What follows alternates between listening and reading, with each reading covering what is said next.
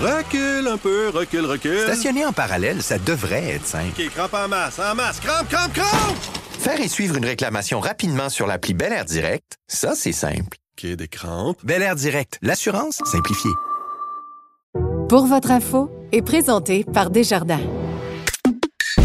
Cette semaine, un autre coup fumant pour Coquette. l'offre, on, on la trouvait extrêmement complémentaire, justement. C'est Francis qui a amené ça à la table, puis la minute que l'idée a germé, après ça, on a passé la fin de semaine à se texter, puis à se dire, oh, wow, ça, ça pourrait être hot, etc., etc., etc. L'entreprise de prêt à cuisiner achète Menu Extra et poursuit sa croissance. On en parle avec les dirigeants des deux entreprises. Je m'appelle Laurent Terrien. Bienvenue à Pour votre info.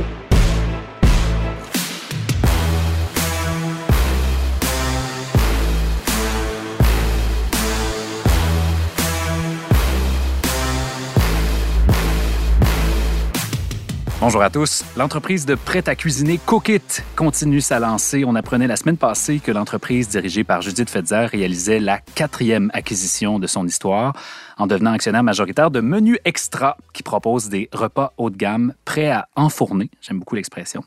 Cette semaine, on vous amène dans les coulisses de cette transaction-là avec Judith Fetzer et Francis Blais. Bonjour à vous deux. Bonjour!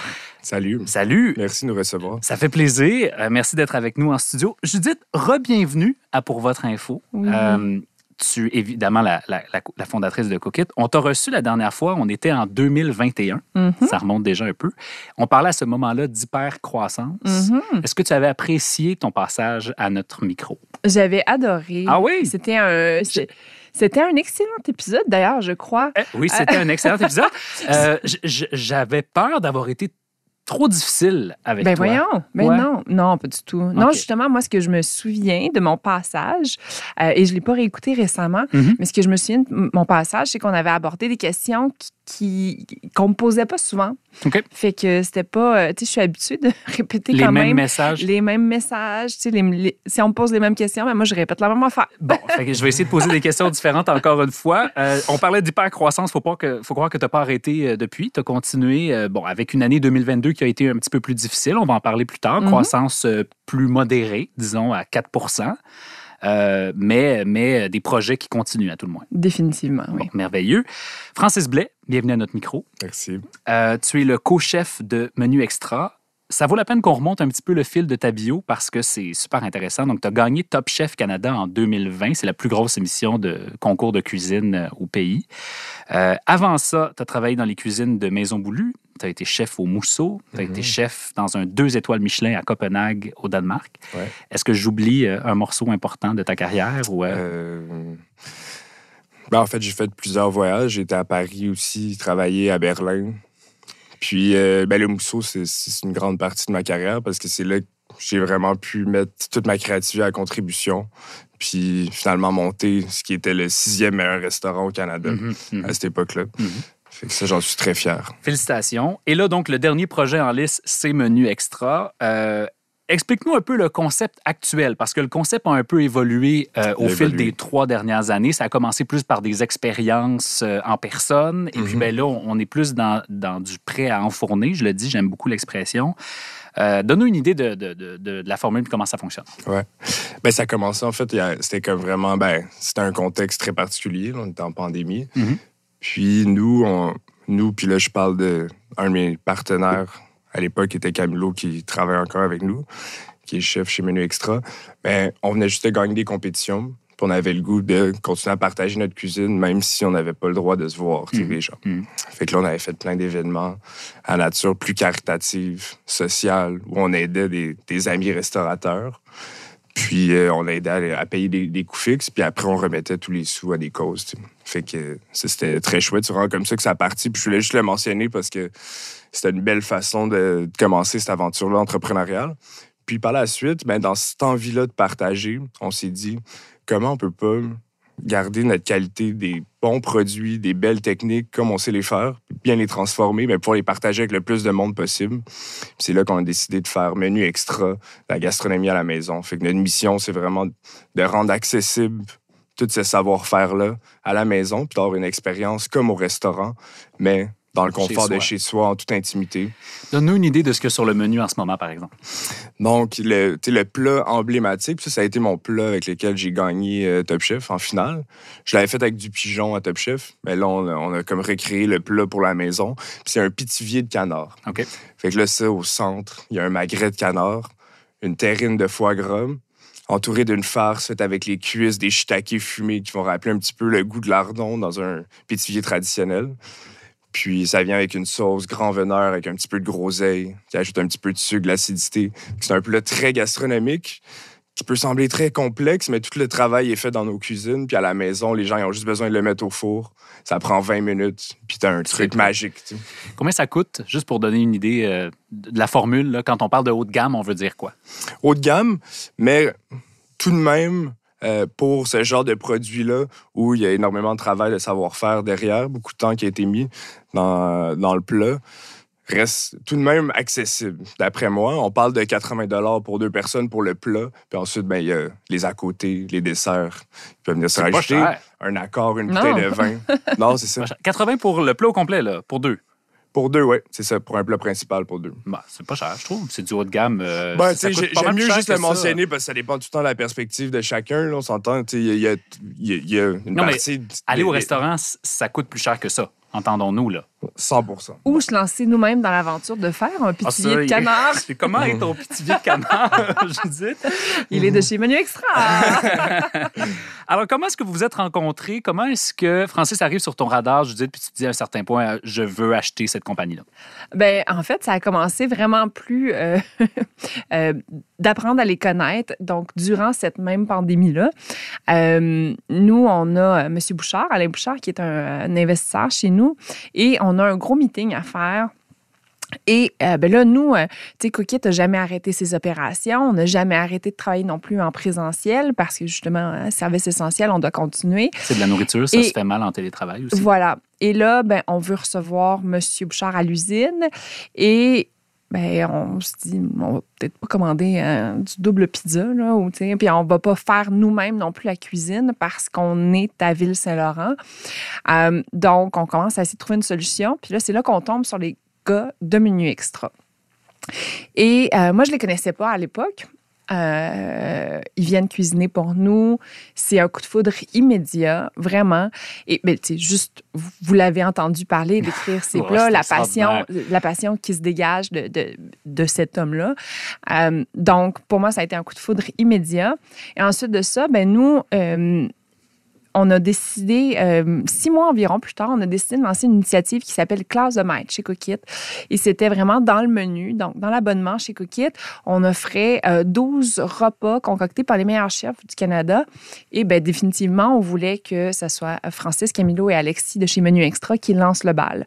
Donc, euh, Donc, tes fameux partenariats dont on avait parlé Oui. en 2021, qui Oui. sont au cœur du modèle d'affaires, puis qui font la, la- qui sont une des clés de la différenciation de Cookit, définitivement. qui sont à l'origine de, de cette acquisition-là, finalement. Voilà. Voilà, parce que même après ça, moi et Francis, on a donc ça, on a fait cette initiative-là plus au niveau marketing. Mais après ça, côté affaires, ben Francis avait des idées, beaucoup d'ambition et des idées de grandeur. Et euh, ben, c'est là qu'il m'a contacté Hmm. pour, tu sais, avec sa question, c'était comment comment t'as fait toi?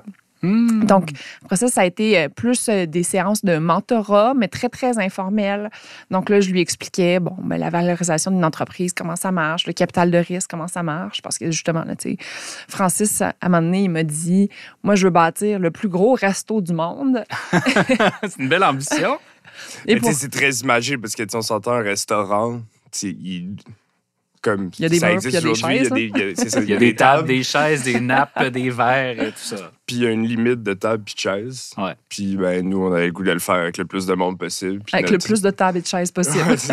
Mais Puis ben ça, c'est pas le choix de le faire chez les gens parce que là, c'est ça, les possibilités sont infinies. tu sais. Euh, est-ce que tu te considères comme un homme d'affaires ou est-ce que bon la valorisation d'entreprise puis le cash flow puis c'est, des trucs qui t'intéressent ou c'est des trucs dont tu veux te tenir le plus loin possible? Ça m'intéresse beaucoup. Moi, en fait, j'ai grandi un peu là-dedans. Mes deux parents étaient entrepreneurs. À travers les réussites, les échecs, nous, on a tous vécu ça en famille, puis on en parlait beaucoup. Puis, euh, je pense, tu sais, ben, ça doit être un petit peu dans mon sang, dans ma génétique. Je veux dire, je, je veux, pas, ben, j'ai été élevé comme ça, fait que je pense comme ça aujourd'hui aussi. Puis, euh, attends, je m'en allais où? Ben, c'est parce que donc il y a, il Est-ce y a que tu es un homme l'ambition. Ah, d'affaires? est-ce que je suis un homme d'affaires? Il y a l'ambition de faire des bons plats. Ouais. Tu sais, Il y a l'ambition de servir la meilleure assiette, mais après ça, il y a l'ambition que ça devienne une business rentable Oui. aussi puis qui grandit. C'est- C'est c'est deux, j'imagine, deux mentalités euh, qui peuvent, pour certains, être complètement différentes, puis pour d'autres, ben, qui peuvent euh, J'ai, fonctionner. En fait, tu sais, à travers toutes mes expériences, puis pour moi, ça, c'était vraiment de la formation, tu sais, travailler dans ces restaurants-là. Un gros, tu sais, j'ai- je donnais tout, puis je m'attendais en échange de pouvoir comprendre un petit peu, oui, comment la business fonctionnait, mais de ramasser aussi du- un bagage culinaire, tu sais, intéressant, Ouais. pour un jour pouvoir me partir en affaires, tu sais. Puis Donc, avoir c'était une déjà la entreprise- vision. Ouais. Avoir une entreprise qui est, euh, qui était, euh, comment on dit ça déjà en français, sustainable. Ouais, qui peut durer dans le temps. Ouais, c'est ça. Pérenne. Ah, ben, bon, merci. Parce que Merci. c'est la restauration, C'est c'est une industrie, euh, c'est une industrie très difficile. Tu sais. Ouais. Il y en a très peu qui, euh, qui, qui traversent le temps tu sais, avec, leur- avec leurs idées et tout. Fait que je me, je me posais tout le temps la question, en fait, tu sais, comme, comment ça pourrait fonctionner pour moi. Mhm. Puis à travers tout ça, ben, tu sais, j'avais ma blonde, puis on voulait avoir une famille. Puis ben, il y a des enjeux aussi en restauration parce qu'on on travaille le soir. Fait que, sais, Il n'y a pas de tranquillement. qualité de vie. En, en fait, il y a très peu de qualité de vie. Puis euh, justement, tu sais, je pense que une des choses aussi qui, qui te fait fondamentalement triper aussi, c'est justement la scalability puis un peu les, les ambitions de grandeur. hein. Mhm. Mhm. Alors, j'ai eu des expériences très difficiles à Maison Boulue, en restauration, ce qui m'a mené un petit peu à faire un cours en entrepreneuriat au HSC, aussi entre euh, Maison Boulue puis, euh, puis le Mousseau. quand tu dis euh, expérience difficile sur le plan de la gestion ou sur le plan Ah, de. sur le, le plan professionnel, horaire, euh, OK. tout donner au travail. C'est un milieu qui reste, bon, difficile Ouais. que celui de la restauration haut de gamme. Je veux revenir à la rencontre et au moment où vous vous dites, dans cette, ces séries de séances de mentorat-là, Mhm. OK, il y a peut-être un business case euh, à- à- à- de fusion potentielle ou d'acquisition Mhm. potentielle. Je veux le voir des deux côtés de la médaille. C'est-à-dire, Judith, quand tu regardes Menu Extra, bon, Francis est peut-être exceptionnel et extraordinaire, mais tu regardes aussi un modèle d'affaires. Euh, vous êtes dans le prêt à cuisiner et dans le quotidien des gens. Ils Mhm. sont dans le haut de gamme et dans le euh, Occasionnel. prêt à enfourner, là, occasionnel. Le PAF. Le PAF? Nous, on fait du PAC, du PAM, et eux, ils font du PAF. Du PAF. Bon. Alors, est-ce qu'à un certain point, tu te dis, je veux ajouter le PAF à mon PAC et à mon PAM? Euh, en fait, c'est Francis qui, euh, après quelques rencontres, euh, qui nous a lancé ça. Et bon, j'ai fait un peu le saut sur le. J'ai fait Ah, ouais, OK, parfait. Et l'idée, ça a pris 12 heures avant qu'elle germe vraiment dans, dans, dans, dans mon cerveau. Puis en fait, ce qui J'adore la complémentarité. tu sais, euh, être en affaires, faut tu, tu trouves des, des, des associés avec lesquels tu es complémentaire. Euh, tu sais, donc, il y, a- il y a quelque chose dans, dans la complémentarité. Puis nous, ben, justement, on s'intègre dans le quotidien des gens. Mhm. Donc, comment on, on leur livre avec l'abonnement, avec un, un produit qui est, qui est quand même simple, mais tu sais, qui a une belle expérience. Mais les gens nous parlaient beaucoup. Puis nous, on a, euh, on a une grosse database d'adresses courriels, de, de, de, de- gens qu'on peut, euh, qu'on peut activer. On a après ça nos clients qui sont, euh, qui sont abonnés avec nous semaine après semaine. Et donc, ça fait quand même un pas pire écosystème où on peut parler avec des gens, donc contribuer à la croissance de d'autres verticales. Euh, Puis nous, ben, on s'est tu sais, Cookit, ça a commencé comme un prêt à cuisiner, mais puis c'était vraiment ça le, le- le business plan, le, le plan d'affaires juste pour les cinq premières années. Euh, mais après ça, on a compris très, très rapidement que justement, pour avoir un modèle d'affaires périn, ben, il fallait se, se diversifier. Donc, c'est pour ça que l'année passée, on a lancé notre usine de prêt-à-manger.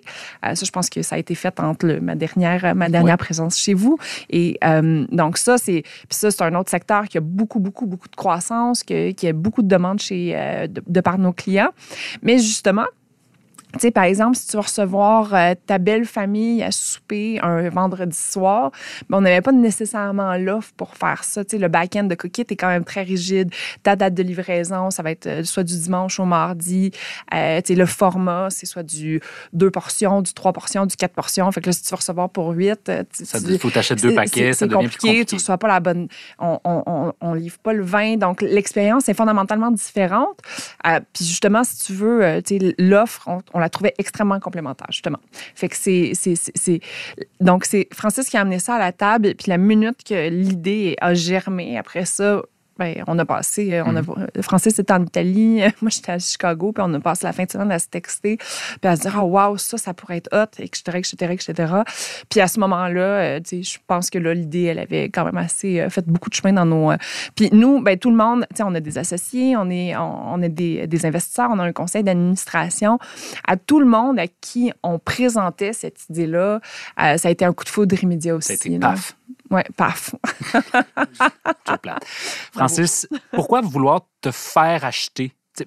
Ça reste quand même pour un entrepreneur une grosse décision. Il y a un risque, aussi gentil puisse-t-il être chez Cookit, de perdre euh, un peu du souffle de l'entrepreneur ou de la, du feu de l'entrepreneur dans une structure qui devient plus lourde, justement, un CA, puis des comptes à rendre qu'on n'a mhm. pas si on est seul. Mhm. Euh, qu'est-ce que tu vas chercher avec ça? Est-ce que c'est un réseau de distribution? Est-ce que c'est des adresses courriels pour rejoindre plus de monde? Effectivement, tu pars ton entreprise, puis on a travaillé. On a bûché vraiment fort pour l'amener où elle est aujourd'hui. Fait que c'est pas rien de vendre une grosse partie puis de ne plus être majoritaire dans son entreprise.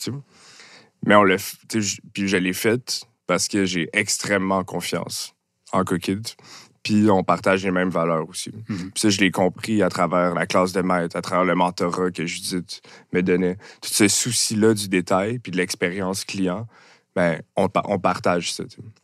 Puis à travers le processus de la transaction aussi, dans le mhm. sens que ben vous ne veux pas faire une transaction, ça forge des liens, tu as, des conversations. C'est où la limite? C'est-à-dire que, bon, il, va y avoir une certaine forme d'intégration ou de fusion parce qu'il y a des économies d'échelle, j'imagine, à aller chercher dans les cuisines mhm. de Cookit ou avant. On peut voir plein de, liens possibles. Ou est-ce que vous avez tracé la ligne dans le sable puis vous dites, ça, ça va rester dans les mains de Francis, le choix des recettes, par exemple?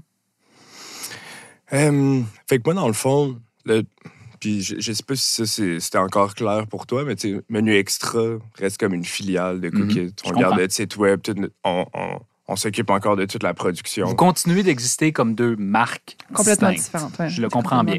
Mais dans les coulisses, là, euh, Judith qui appelle puis qui dit ta recette, ça serait le fun que tu pousses ça. à détient quand même 70% de ta business demain matin. Il mhm. va falloir que tu l'écoutes. Ben, je pense qu'on s'est entendu pour dire que toute la création allait. ça, ça allait pas arriver, par exemple. ben, tu vois, ben, quand je parle de ligne dans le sable, ça, c'en est une qui est importante. On est vraiment conscient, je pense, que nos forces sont où. Puis, ben, je m'en allais là aussi avec ta, ta question d'avant. Tu sais, moi, je sais sont où mes forces. Je suis quelqu'un d'extrêmement créatif. J'ai bâti cette marque-là. Je peux faire des produits extraordinaires. Après, pour tout ce qui est la mise en marché, tout le back-end, ben, eux, ils ont extrêmement d'expérience. Ils ont plein d'experts. Fait que menu extra, tu sais, oui, je viens de perdre une petite partie de la tarte, mais ça va être une gigantesque, gigantesque tarte. Ça va être la hmm. World Record tarte. J'adore ça super intéressant, cette opportunité-là. Puis quand on... Euh, justement, tu sais, Francis, il y a, il y a de cela euh, six mois, tu sais, il, étudiait les, les, différentes possibilités qui étaient sur la table. Puis, bien, évidemment, il pouvait se tourner vers le capital de risque qui aurait pu soutenir son plan de croissance ou de trouver un partenaire euh, chez Cookit. Puis, moi, ça a pris comme un peu de temps, mais après ça, je me suis remis dans les souliers de Judith il y a, ben là, ça fait presque 10 ans qu'on est en affaires, mais maintenant, Judith, il y a, il y a 7 ans, il y a 6 ans, qui était, tu sais, qui a, closé sa première ronde de financement à 1,2 million. Euh, tu sais, veux, pas, il y a comme des mathématiques que tu peux pas, tu sais, dans une valorisation d'entreprise, tu sais, peux pas, euh, tu sais, as, un revenu, tu as, une valorisation, il y a des multiples sur le marché, il y a du benchmark. Fait que, tu sais, après ça, tu, tu peux jouer, mais à travers un certain carré de sable. Et cet argent-là que tu peux aller chercher, ben, elle peut te donner seulement certaines possibilités. Moi, définitivement, sur ma première ronde que j'ai, que j'ai closée, euh, j'avais pas de directrice RH, d'un directeur des finances, directeur des opérations, euh, d'automatisation, etc., etc. Donc, ça donne la possibilité à Francis et son équipe d'avoir accès justement à beaucoup, beaucoup plus d'experts. Puis, tu sais, pour rebondir sur ta question tout à l'heure, est-ce que Francis est un homme d'affaires? Ben moi, je trouve que oui. Pour moi, Francis, je le vois, oui, comme un chef, mais comme un président d'entreprise. Puis, tu sais, justement, cette culture-là du partnership, elle est tellement. Tu sais, les avantages de tout le monde comptent avant les miens. Puis c'est comme dans, l'esprit de gang que je trouve mon, mon fun. Fait que oui, tu sais, c'est sûr et certain que, que va falloir prendre ces décisions-là communément. Mais pour moi, c'est- et pour tous les gens de Coquette, c'est très, très clair que ça reste Francis qui est. Puis je pense que c'est de là. Tu sais, je pense que c'est un, un prérequis d'un bon partenariat, tu sais, parce que moi, j'ai absolument besoin que Francis reste aux commandes de cette entreprise-là. C'est la valeur qu'il apporte C'est aussi. toute la valeur que lui et son équipe apportent. Là. Euh, je veux vous amener sur le terrain du, du marché puis des conditions dans lesquelles vous faites ce deal-là quand même. Parce qu'on est dans une drôle de période. Euh, la semaine dernière, à notre micro, Charles Milliard, le président de la, la Fédération des chambres de commerce du Québec, faisait avec nous l'état de, des gagnants et des perdants potentiels de 2023.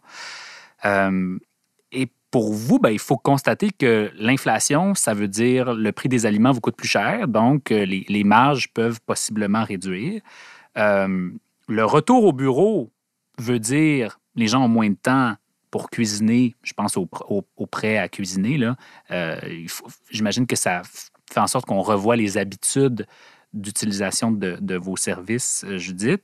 Je regarde vos compétiteurs. Euh, Good Food a eu une année difficile. Mhm. Euh, ils ont fermé leur centre de distribution. Ils ont arrêté de livrer des produits en 30 minutes. HelloFresh a perdu 70% de sa valeur. Est-ce que vous faites ce deal-là à un bon moment? Ben, pour revenir sur quelques points que tu as adressés, tu sais, mettons, l'inflation, nous, dans nos modèles d'affaires, on est vraiment privilégiés parce que justement, on a le contrôle sur la création des menus, euh, de se baser sur des, euh, sur des ingrédients qui sont de saison, donc euh, de travailler en collaboration directe avec plus de 150 fournisseurs québécois, donc local, donc pas de, pas de prix de transport, etc., etc. Donc, nos modèles d'affaires sont vraiment faits en conséquence qu'on ne subit pas le coût de l'inflation chez Cookit, puis nos clients non plus et chez Menu Extra. Parce que, tu sais, je vais donner un exemple super basique, mais si le coût du ketchup augmente une semaine, mais le prix de la mayonnaise reste stable, parce que c'est pas, euh, c'est pas tous les ingrédients qui augmentent à tous les moments, ça fluctue quand même énormément. Ben à ce moment-là, nous, on va travailler avec la mayonnaise au lieu de donner du ketchup. Je comprends. Bon, c'est pour, c'est pour ça que c'est pas moi qui est en charge des cuisines, puis c'est quand Francis parle de bouffe, c'est beaucoup plus éloquent. Mais quand même, ketchup, mayonnaise. C'est le fun de mélanger les deux ensemble. Ajoute un peu de capre, là, ça fait une sauce euh, à saveur québécoise bien connue. Euh, Donc, je comprends ça, sur le fond. l'inflation. Ouais. Fait que ça, on est un peu protégé de par notre modèle d'affaires qui est justement, qui est, qui est basé vraiment pour bien performer dans ces situations-là. Après ça, le le marché, tu sais, justement, nous, ça fait presque 10 ans qu'on est en affaires. Je pense qu'on a fait vraiment des bons choix stratégiques avec beaucoup de rigueur et beaucoup d'ambition, mais ça fait en sorte qu'on n'a pas la même réalité que, que ce qu'on voit, ce qui se passe euh, aussi sur dans le marché. sur le marché. là. Donc, notre réalité n'est pas du tout la même que, que, que celle de, de, de peu importe qui d'autre sur le marché. Ça reste, Judith, que, bon, 2020 et 2021 auront été des années, quand tu vas regarder avec le recul probablement Cookit, exceptionnelles. Ah oui, L'exception sais, des taux de croissance dans les deux, trois chiffres, ça n'a comme pas de bon sens. Mais je ne sais pas si tu te souviens aussi, mais quand, euh, nous, admettons, les sept premières années de Cookit, on a vraiment réussi à tripler l'entreprise à chaque année. Bon, vous me direz que la première année avec 92 000 de chiffre d'affaires, c'était pas si difficile que ça. Ben, il fallait toujours bien se rendre là. Moi, je pense, non, au contraire, je pense qu'il fallait les faire, ces premiers 92 000 piastres-là. Mais là, à, à- à 4 de, de, de, de croissance en 2022, on n'est on n'est pas dans les mêmes eaux quand même. On n'est définitivement pas dans les mêmes eaux et c'est pour ça que justement de se diversifier. Tu sais, moi quand je, je regarde Menu Extra, est-ce que Menu Extra peut tripler sur les cinq prochaines années? Définitivement. Mhm. Puis c'est pour ça que notre stratégie est un peu basée là-dessus parce que justement tu as cet écosystème-là, tu as cette infrastructure-là de, de structure, de tout ce qui est, comme on aime l'appeler, le back-end. Mais après ça, c'est vraiment avec l'offre et Mm. l'expérience client. Francis, je te retourne la question. Est-ce que dans la liste des points que tu considérais quand tu disais est-ce que je me fais acheter ou est-ce que je continue seul ou est-ce que je vais au marché, est-ce que je vais me financer autrement, il y avait cette espèce de paysage un peu glauque économique qui, nous, euh, qui, qui, qui, qui est au-dessus de nous dans tes considérations? Ben, c'est sûr que quand tu diriges une entreprise, je veux dire, tu prends tout ça en considération. Mais quand je regarde le portrait global de Menu Extra puis sa mission, bon, tout le monde a toujours quelque chose à célébrer, évidemment. Le restaurant, ça coûte cher. Le faire à la maison, peut-être un petit peu moins. Nous, on a eu une super, on a eu des super belles années dans les dernières années. Puis, euh, dans les trois, de- depuis qu'on existe, là, on a une belle croissance organique qui est considérable. Mhm. Puis, il y a une, une énorme opportunité d'affaires avec sais. Puis, moi, c'est ça que je voyais. Utiliser toute cette data-là, toute cette expertise-là pour développer le marché qu'on a à peine touché encore. tu sais. Euh, Judith, tu en es à ta quatrième acquisition. Mhm. Euh, le Fonds de solidarité FTQ a, a donné une injonction de capital euh, considérable dans Cookit. Desjardins Capital aussi. Au total, c'est à Mhm. peu près 15 millions. Est-ce qu'il t'en reste pour faire d'autres acquisitions? Puis est-ce que c'est ça le plan pour la suite, c'est-à-dire continuer de grandir en, en trouvant les bons partenaires, on s'entend, Ouais. mais en, en achetant du chiffre d'affaires, finalement? Ben en fait, nous, euh, notre play, euh, c'était vraiment de. euh, bon, on avait, mo- on avait moins de, de, de, de, de capitaux à l'époque que nos compétiteurs. Donc, notre, notre playbook, c'était plus de bâtir une belle masse critique, de bâtir vraiment qu'est-ce qu'on avait en tête, à quoi Cookit ressemblerait, et ensuite de ça, commencer à, le, pénétrer des différents marchés. Euh, donc, ça, on a fait ça. On a la structure qu'on a appris vraiment à opérationnaliser cette business-là, à avoir des beaux chiffres, à avoir des beaux résultats de ce côté-là. Donc, là, c'est vraiment ça vers, quoi on, on- on- on- s'oriente. On est en train de préparer euh, justement le plus. euh, La suite de ton plan de, de s'en aller à, à l'est et même de descendre un petit peu plus au sud. là. Ah oui, donc euh, une percée sur, euh, vers les États-Unis, c'est c'est l'objectif? Effectivement. Quand? Euh, L'Ontario, là, on va viser sur les 18 prochains mois d'avoir de la croissance soutenue. Puis après ça, On vise les États-Unis. voilà. C'est un autre gros marché. On a vu Blue Apron, ça s'est pas super bien passé hein, quand ils ont ils sont allés en bourse euh, et que leurs clients ont vu qu'il y avait à peu près 50% de leurs clients qui, qui tournaient sur l'espace de quelques mois. Mhm. Ça a quand même donné tout un choc aux États-Unis. C'est un marché qui est plus difficile. Ah oui, le- définitivement. comment Mais tu sais, Blue? Apron, ça a été vraiment le poster child de quoi ne pas faire. là. OK. C'est-à-dire? Ben parce que, tu sais, moi, je trouve qu'on juge souvent. euh, tu sais, Cookit, c'est un. Le prêt à cuisiner, c'est un modèle d'affaires quand même relativement nouveau. C'est environ une dizaine d'années. Et on juge dans, dans, tu sais, dans différents. Dans différentes compagnies, il y en a qui ont bien réussi, puis il y en a qui ont moins bien réussi. Euh, tu sais, Blue Apron, on je me souviens même plus c'était quoi les chiffres, là, mais c'était comme une affaire comme, tu sais, 100 millions de capital US qui ont réussi à raiser dans la première année. Euh, tu donnes ça à une gang de kids qui n'ont jamais opéré une business avant, qui ont comme aucun, tu sais, qui sont pas du, du niveau exécutif. C'est sûr, un certain qu'avoir eu autant d'argent avec autant peu d'expertise, je me serais plantée royalement moi aussi. Tu sais, j'ai vraiment eu le temps de, tu sais, bâtir une équipe d'exécutifs, de- d'aller chercher de l'expérience, de comprendre comment ça marchait la business, mais d'avoir autant d'argent autant facilement. Puis ils ont eu accès à beaucoup de capitaux parce que justement, ils venaient de grandes, grandes familles, mais il n'y avait pas d'expérience tant que ça. Fait que tu sais, Blue Apron, ça a été vraiment le poster child de quoi ne pas faire.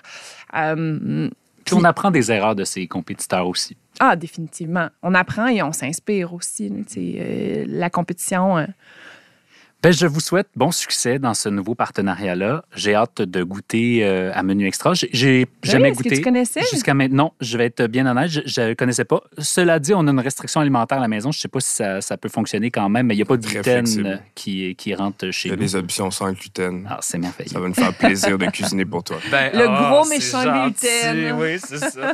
Euh, merci, Francis. Merci, Judith, d'avoir été avec nous. Et je souhaite, j'aimerais, je nous fais le souhait qu'on se reparle dans quelques temps puis qu'on voit ensemble ce qui aura fonctionné puis les apprentissages aussi de ce que, de- que vous avez fait de ce partenariat-là. Je pense que nos auditeurs l'apprécient aussi. Parfait. Avec grand Vous êtes les plaisir. bienvenus.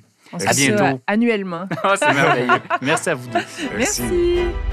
Ce que vous devez savoir sur l'économie. Voici Hélène Béjean. Il y a une tendance euh, qui s'installe euh, dans l'économie, euh, c'est que l'économie canadienne va plutôt bien et solide, mais l'économie du Québec, elle, montre des petits signes de récession. Bonjour Hélène Bégin. Bonjour Laurent. Qu'est-ce qui se passe? Euh, L'économie du Québec, donc, va moins bien, mais, mais l'économie canadienne, elle, euh, est encore forte. Euh, Explique-nous un peu cette, cette dynamique-là. Oui, euh, concernant l'économie canadienne, la croissance se poursuit à un bon rythme. On le voit avec les résultats récents. Et le Québec, déjà, a, eu quand même un troisième trimestre négatif avec une baisse de 1,4% selon les derniers chiffres. Donc, ça a un contraste très très important avec le Canada. Euh, qu'est-ce qui se passe? Bon, évidemment, le Québec actuellement ne profite pas du regain du, euh, du côté de la production des matières premières, comme c'est le cas dans plusieurs provinces productrices de pétrole notamment. Donc, même si euh, les, les, les, prix sont quand même élevés, même si les prix des, des, matières premières ont un peu baissé récemment avec les suppléments du, de l'économie mondiale. Il reste que le prix des matières premières reste quand même assez élevé, notamment le pétrole. Et ça, ça profite à plusieurs provinces, notamment l'Alberta, la Saskatchewan et Terre-Neuve. Donc, ça gonfle les investissements de ces provinces-là, et également leurs exportations. Et le Québec, euh, qui est moins, euh, qui est moins euh, concentré dans ces industries, euh, n'a pas les effets bénéfiques associés au rebond des matières premières. Hmm. Donc, si on se compare, euh, Hélène, avec les autres provinces euh, canadiennes, si on regarde province par province ou région par région, si tu veux, il y a des régions qui s'en sortent mieux que, que le Québec. Là. Oui, effectivement. Comme je le mentionnais, les provinces de l'Alberta, de la Saskatchewan, Terre-Neuve ont un excellent momentum économique. Par contre, du côté de l'Ontario et de la Colombie-Britannique, ben, du côté du marché de l'habitation, euh, c'est beaucoup plus difficile. On sait que les provinces, euh, ces provinces-là ont connu un recul important des prix, donc une chute d'environ 15 et plus depuis le sommet atteint euh, en début de 2022. Mm-hmm. Donc, c'est certain que toute la question du secteur de l'habitation, dans le fond, a avantage euh, aussi euh, les provinces productrices de pétrole parce que toute la question de la forte croissance de la population, de l'immigration est davantage au rendez-vous, euh, par exemple, en Alberta. Donc, ça fait en sorte que les marchés de l'habitation sont moins affectés dans ces provinces-là. J'aimerais ça que, tu nous parles de la croissance de la population. comment va l'immigration internationale ou même interprovinciale? Est-ce qu'il y a des provinces qui s'en sortent mieux que d'autres sur le plan de l'immigration? Oui, absolument. On sait que l'immigration internationale euh, a repris quand même en force depuis euh, l'arrêt, disons, la pause qu'on a observée pendant la pandémie. Donc, les provinces qui accueillent euh, généralement plus d'immigrants, toute proportion gardée, comme l'Ontario, la Colombie-Britannique, sont, sont, quand même assez gagnantes sur ce plan-là. Et du côté de, des mouvements entre les provinces, pendant la pandémie, il y a un fort mouvement euh, de déplacement vers les provinces atlantiques, les provinces maritimes, euh, un prix du logement qui est abordable, le, télétravail faisant en sorte que c'était avantageux pour beaucoup de gens de se déplacer. Euh, ce qu'on observe, par exemple, depuis un certain temps, c'est que c'est l'effet inverse qui se produit. En fait, le pouvoir d'attraction des maritimes avec le retour à au travail en mode hybride a, stoppé le mouvement et aussi l'attrait pour les provinces qui sont productrices de matières premières, notamment le pétrole, euh, sont beaucoup plus attrayantes. Donc, on observe un mouvement hmm. de l'Ontario vers l'Alberta, par exemple, question de perspective de salaire, perspective d'emploi. Donc, euh, les, les, les, tendances ont beaucoup changé au niveau interprovincial et dans le cas du Québec, euh, étant donné qu'il y a quand même une certaine barrière au niveau de la langue. Là, c'est pas nécessairement euh, euh, tous les Québécois qui sont bilingues suffisamment pour travailler dans l'une ou l'autre des langues. Donc, évidemment, il y a moins de mouvements différents du côté du Québec, mais pour les autres provinces, le pôle de croissance de l'Atlantique ou des maritimes s'est déplacé vers les provinces productrices de pétrole. Merci Hélène de ce tour d'horizon-là. C'est le fun de parler des autres provinces. On a le sentiment parfois qu'on est tourné vers le Québec, mais c'est intéressant d'avoir une, perspective sur ce qui se passe ailleurs au pays. Euh, merci beaucoup, euh, Laura. On se reparle bientôt.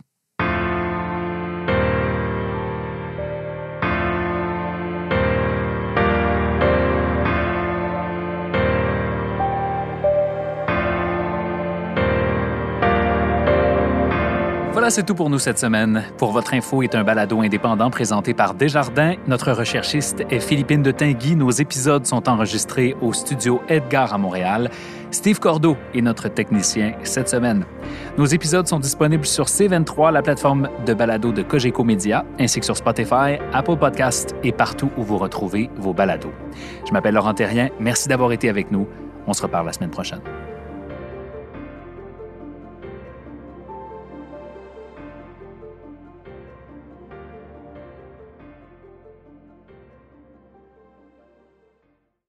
Recule un peu, recule, recule. Stationner en parallèle, ça devrait être simple. OK, crampe en masse, en masse. Crampe, crampe, crampe!